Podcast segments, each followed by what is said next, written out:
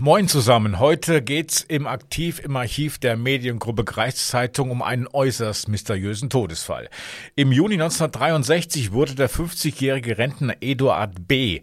von seinen Freunden liebevoll Ette gerufen, tot aufgefunden. Die Todesursache war leicht festzustellen, denn der Tote, der lag unter einem 30 Kilo Steinblock. Neben der Leiche, da lagen unversehrt die Brille, die Mütze, die Pfeife und das Taschentuch des Toten.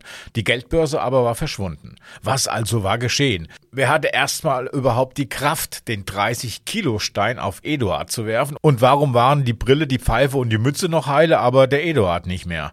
Eine Sonderkommission der Polizei, die wurde ins Leben gerufen und zehn Beamte, die suchten in den nächsten Wochen nach der Lösung in diesem Mordfall. Und drei Wochen später konnte man das Geheimnis lösen. Ein Trinkbruder vom ehemaligen Eduard, der wurde verhaftet, aber nicht wegen Mordes, sondern wegen Diebstahl. Und das war passiert. Eduard und sein Kumpel, die beide mal gerne einen über den Durst tranken, die begaben sich am Abend des 14. Juni auf den Nachhauseweg.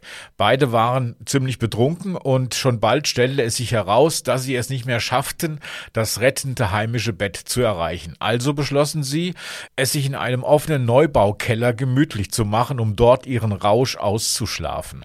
Bevor sich Eduard auf den Boden legte, nahm er noch seine Mütze, seine Brille, sein Taschentuch und seine Pfeife Pfeife aus der Hosentasche und legte sie neben sich hin, damit die ihn nicht beim Schlafen störten. Dann erhob sich Eduard noch einmal, um zu pinkeln taumelte und fiel gegen die aufeinander gestapelten Steine. Dabei löste sich der oberste Stein und der erschlug den Eduard. Sein Kumpel, der sah, dass es nichts mehr zu machen gab, nahm noch schnell die Brieftasche des Toten mit, der ihm eh noch Geld geschuldet habe, und verschwand.